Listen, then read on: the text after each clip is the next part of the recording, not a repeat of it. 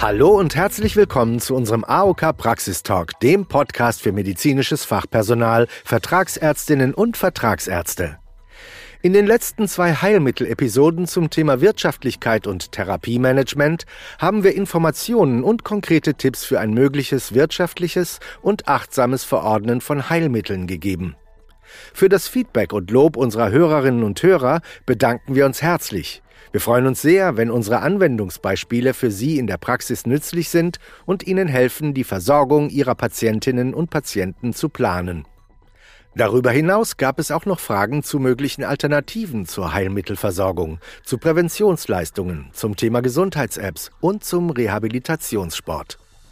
Ihre Wünsche und Anregungen nehmen wir gern zum Anlass, in der heutigen Episode den Themenschwerpunkt auf Rehabilitationssport und Funktionstraining zu legen. Dazu hat Markus Völzko heute seine Kollegin Verena Gülker zum Gespräch eingeladen.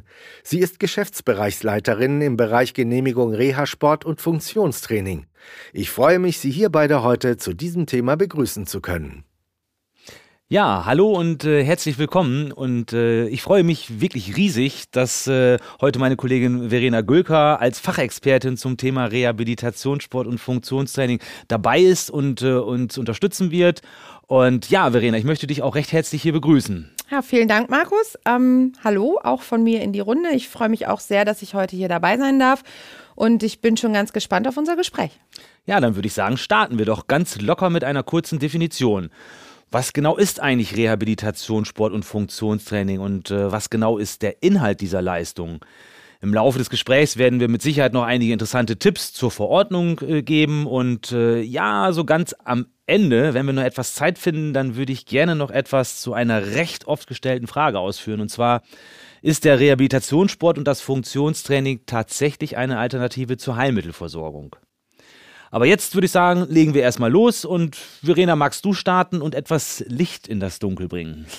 Ja, das will ich doch ganz gerne mal versuchen. Also, was steckt eigentlich wirklich hinter den Begriffen Rehabilitationssport und Funktionstraining?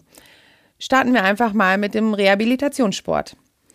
Beim Rehabilitationssport erlernt der Patient oder die Patientin Bewegungsübungen, die Ausdauer und Kraft stärken, Koordination und Flexibilität verbessern und das Selbstbewusstsein stärken sollen. Um das Ganze zu erreichen, findet der Rehabilitationssport oder auch kurz gesagt der Reha-Sport in Gruppen unter Gleichgesinnten statt. Ziel des Ganzen ist es nämlich, die Selbsthilfepotenziale zu aktivieren und beim Training Freude an der Bewegung aus den Teilnehmenden ja sozusagen herauszukitzeln. Also irgendwie ganz getreu dem Motto, runter vom Sofa, Hände weg von der Chipstüte und rein in die Sportklamotte. Das ist genau richtig so, sehr gut. Und dann jetzt das Funktionstraining. Das Funktionstraining beinhaltet ebenfalls Bewegungsübungen, ist aber eher auf den Erhalt und die Verbesserung von Funktionen sowie auf das Hinauszögern von Funktionsverlusten ausgerichtet. Das Funktionstraining soll auch dafür sorgen, dass der Patient oder die Patientin langfristig und eigenverantwortlich Bewegungstraining zur Verbesserung der Körperfunktion macht. Also auch hier Hilfe zur Selbsthilfe. Super, jetzt hast du, finde ich, beide Leistungen schon sehr, sehr gut erklärt. Ähm, ich denke, es ist aber auch wichtig, dass man so den entscheidenden Unterschied zwischen Rehabilitationssport und Funktionstraining kennt. Gerade auch für die Ärzte ist es wichtig, dass sie wissen, bei welcher Diagnose muss ich jetzt was tatsächlich verordnen. Der Rehabilitationssport ähm, wirkt mit Mitteln des Sportes und sportlich ausgerichteter Spiele und bewegungstherapeutischer Inhalte ganzheitlich auf den Menschen. Und das Funktionstraining, da geht es eher um den Erhalt, die Verbesserung von Funktionen sowie das Hinauszögern von Funktionsverlusten einzelner Organsysteme, Körperteile oder Körperregionen. Also vereinfacht und so merke ich mir das wirklich auch immer. Rehabilitationssport bietet einen ganzheitlichen Ansatz und das Funktionstraining zielt auf einzelne Organe, Körperteile oder Regionen ab. Genau, Markus, den Unterschied hast du genau richtig herausgestellt. Ähm, aber dennoch gibt es halt Dinge, die beim Rehabilitationssport und Funktionstraining gleich sind. Und zwar handelt es sich bei beiden Leistungen um Bewegungen in der Gruppe mit dem großen Ziel der Hilfe zur Selbsthilfe. Dauerverordnungen sind hier tatsächlich nicht vorgesehen. Genau richtig. Äh, Verena, ich finde, jetzt haben wir das so recht abstrakt alles beschrieben erstmal. Ähm, können wir vielleicht noch mal ein bisschen tiefer reingehen und wirklich konkreter werden und genau sagen, was sind die Inhalte? Das wäre schön, wenn du da jetzt noch mal starten könntest. Na klar, mache ich gerne. Fangen wir an dieser Stelle mit dem Funktionstraining an. Das ist tatsächlich nämlich ein bisschen einfacher. Also Funktionstraining wird überwiegend von Fachkräften für Krankengymnastik und Ergotherapie erbracht die über eine entsprechende Weiterbildung verfügen. Es gibt hier die 30-minütige Trockengymnastik und die 20-minütige Wassergymnastik. In der Regel wird diese Leistung vertragsärztlich für zwölf Monate verordnet, wobei bei bestimmten und schwerwiegenden Erkrankungen aber auch eine Verordnung über 24 Monate möglich ist. Da muss ich jetzt mal direkt äh, kurz nachhaken, Verena. Ähm, 20 Minuten Wassergymnastik, ähm, ich habe das für mich irgendwie anders gespeichert. Und zwar habe ich irgendwie 15 Minuten im Kopf. Herr Markus, was soll ich sagen? Du bist auf jeden Fall auf Zack. Ja, das stimmt. Mal sehen. das stimmt nämlich. Ähm, die Dauer von 20 Minuten ist tatsächlich ganz neu seit dem 1. Januar 2022. Vorher waren es nämlich genau offiziell nur diese 15 Minuten, wobei aber viele Vereine auch hier immer schon ein bisschen länger gemacht haben. Ja, also habe ich mal wieder richtig aufgepasst. Sehr gut. Ähm, wir merken uns also ab 2022 20 Minuten Wassergymnastik. Ganz genau, so sieht es nämlich aus. Kommen wir jetzt zum Rehabilitationssport. Hier wird es tatsächlich nämlich ein bisschen komplexer. Der Rehabilitationssport wird von Fachkräften mit entsprechender Weiterbildung angeleitet. Die Übungseinheiten bestehen hier aus Gymnastik, Leichtathletik und Schwimmen. Aber zum Beispiel auch Bewegungsspiele können Inhalte des Reha-Sportes sein. Das können die verordnenden Ärztinnen und Ärzte einfach auf der Verordnung entsprechend angeben. Rehabilitationssport wird grundsätzlich für 50 Einheiten in 18 Monaten verordnet. Bei schwerwiegenden Erkrankungen, zum Beispiel Asthma bronchiale oder Morbus Bechterew, sind aber sogar bis zu 120 Einheiten in 36 Monaten verordnungsfähig. Darüber hinaus gibt es noch weitere Leistungen beim Reha-Sport, wie zum Beispiel Reha-Sport im Wasser oder Reha-Sport zur Stärkung des Selbstbewusstseins. Diese werden allerdings eher selten verordnet und spielen daher eine eher untergeordnete Rolle. Jetzt fehlt noch ein großer Bereich und das ist der Bereich, der mir besonders am Herzen liegt. Ähm, und zwar ist es äh, der Rehabilitationssport in Herzgruppen. Für mich der absolute Klassiker und wirklich der Inbegriff von Rehabilitationssport. Ähm, auch da gab es ganz aktuell eine entscheidende Veränderung und zwar der begleitende Arzt muss nicht mehr zwangsläufig persönlich beim Herzsport in der Gruppe sozusagen anwesend sein.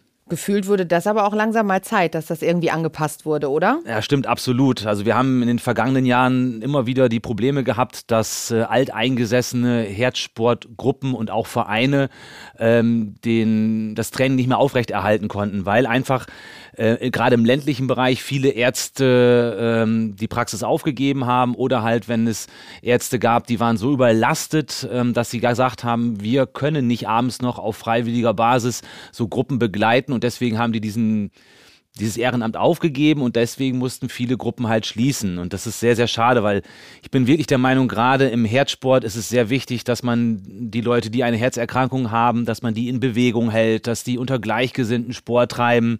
Und das war schon eine Entwicklung, die nicht gut war. Aber zum Glück ist das Problem erkannt worden. Man hat die Rahmenempfehlung geändert. Und es ist jetzt ausreichend, wenn der Arzt eine Bereitschaft sicherstellt für diese Gruppe oder aber sozusagen auch ein Rettungssanitäter die Bereitschaft sicherstellt. Dann können die Gruppen weitergeführt werden. Und dementsprechend äh, haben, die, ja, haben die Vereine wieder mehr Sicherheit, dass der Herzsport weitergeführt werden kann. Und Jetzt sage ich es mal ganz klapp, also der, der, der Herzsport liegt mir auch wirklich am Herzen.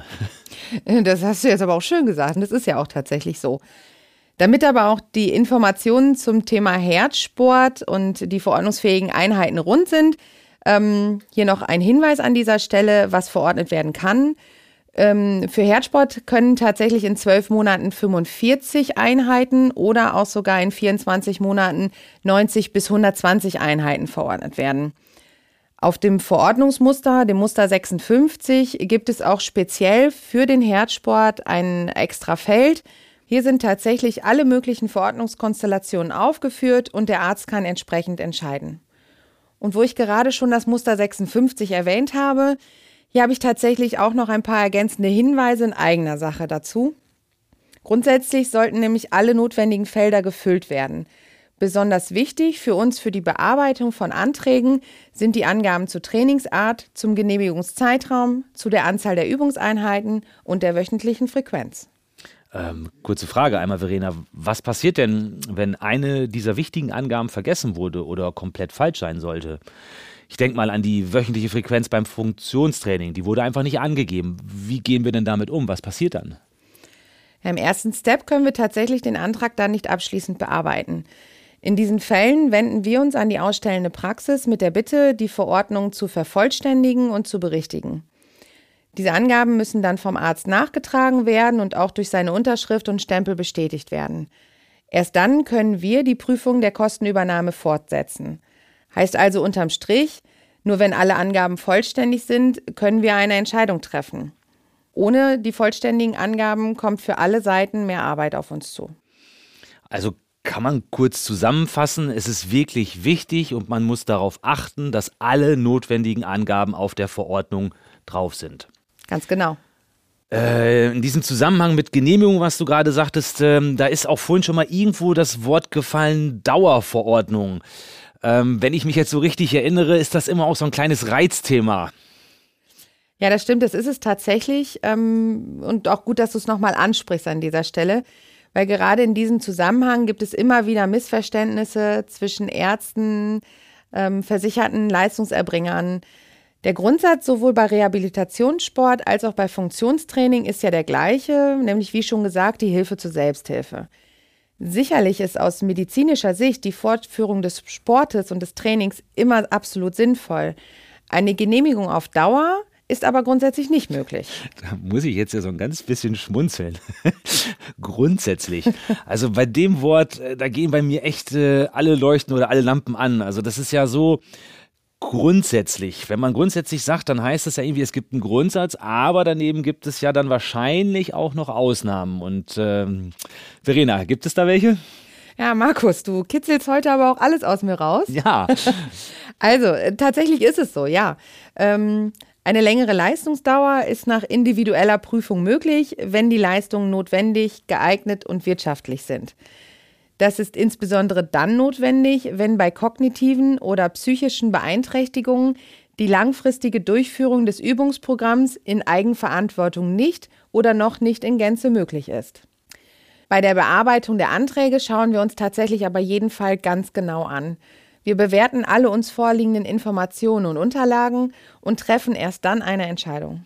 Ah, das hört sich super an, finde ich. Also es ist halt eine individuelle Prüfung, individuelle Wertschätzung, äh, ähm, kein Schema F, also von daher perfekt, wirklich echt gut. Ja, ein, ein Hinweis habe ich da noch so, wo wir langsam Richtung Ende kommen. Das ist mir echt nochmal richtig wichtig. Ähm, und zwar äh, Rehabilitationssport und Funktionstraining ist kein Gerätetraining. Es kommt immer wieder vor, dass äh, Patienten oder Versicherte sagen, oh, ich würde ja so gerne ins Fitnessstudio gehen, ein bisschen Gerätetraining machen, Gerätezirkel, finde ich super. Ähm, das kann man doch bestimmt irgendwie über Reha-Sport oder Funktionstraining abdecken. Nein, kann man nicht. Weil Rehabilitationssport und Funktionstraining, da geht es darum, Sport in der Gruppe, in der Gemeinschaft, unter Gleichgesinnten durchzuführen, dass man dort wieder rangeführt wird. Das ist Hilfe zur Selbsthilfe. Ja, und es ist definitiv kein Ersatz oder eine Querfinanzierung für das Fitnessstudio. Ja, das ist ein ganz wichtiger Hinweis, Markus, und eigentlich ja auch schon das perfekte Schlusswort irgendwie. Ja. Aber ich passe ja auch auf. Und ähm, ganz zu Anfang unseres Gesprächs hast du gesagt, ähm, dass wir nochmal auf die Frage eingehen, ob Reha-Sport und oder Funktionstraining eine Alternative zur Heilmittelverordnung sein kann. Und die Antwort bist du mir und den Zuhörerinnen und Zuhörern aber tatsächlich noch schuldig. Ja, stimmt. Äh, das habe ich so ein bisschen vergessen, ehrlich gesagt. Aber diese Frage wird wirklich oft gestellt und ist auch wichtig und ich denke auch gerade hier in diesem Podcast auch nochmal wichtig, weil wir uns ja sehr oft mit dem Thema Heilmittel auch beschäftigt haben. So, eine pauschale Antwort kann ich aber darauf nicht geben.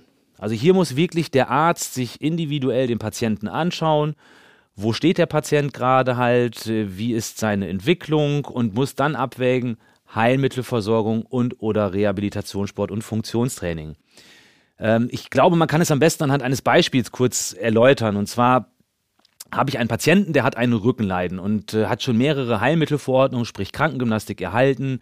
Ist halt eine Einzeltherapie mit einem Therapeuten, die er dementsprechend durchführt. Und äh, er ist auch schon wieder gesundheitlich recht gut hergestellt, sag ich mal. Und er ist auch gewillt, weiter an sich zu arbeiten. Da komme ich ja als Arzt dann irgendwann an den Punkt, wo ich sage, okay, braucht er jetzt wirklich noch weiterhin eine Krankengymnastik in der 1 zu 1 Behandlung mit einem Therapeuten oder aber ist der Patient schon so weit, dass er den, den Erfolg, den er schon erreicht hat, dass er den noch festigen kann, indem er einfach weiter Rehabilitationssport oder Funktionstraining macht. Und da muss ich halt wirklich genau gucken, es mag Situationen geben, wo ich sagen kann, okay, ich stelle jetzt die Heilmittelversorgung ein, er geht direkt rüber in den Reha-Sport und das Funktionstraining oder man macht es so ein bisschen parallel nebeneinander, dass man halt die Heilmittelversorgung ausschleichen lässt und man macht schon so ein bisschen Reha-Sport und Funktionstraining. Da gibt es unterschiedliche Varianten, je nachdem, was für einen Zustand der Patient halt hat. Wichtig an dieser Stelle ist mir nochmal ganz klar zu sagen, wenn eine akute Erkrankung vorliegt oder es liegt eine besonders schwere Erkrankung vor und der Patient braucht definitiv eine, eine Einzelbehandlung, dann bin ich immer in der Heilmitteltherapie und nicht beim Rehabilitationssport und Funktionstraining. Das muss man wirklich ganz klar äh, voneinander trennen. Aber wie gesagt, es ist eine Alternative, so ein bisschen parallel, ein bisschen ausschleichen und vielleicht kann man dann die ein oder andere Heilmittelversorgung vielleicht auch mal durchaus dann einsparen. Super, dann haben wir das ja jetzt auch noch beantwortet. Und ich glaube, dann haben wir auch alles ähm, besprochen, was wir uns für heute vorgenommen haben. Ja, glaube ich auch. Dann, äh, ja, vielen Dank, dass du da warst, Verena. Und äh, sehr gerne. Hat mir sehr dahin. viel Spaß gemacht. Alles klar. Tschüss. Ciao. Prima. Das waren auch heute wieder viele nützliche Informationen rund um das Thema Rehabilitationssport und Funktionstraining. Vielen Dank dafür.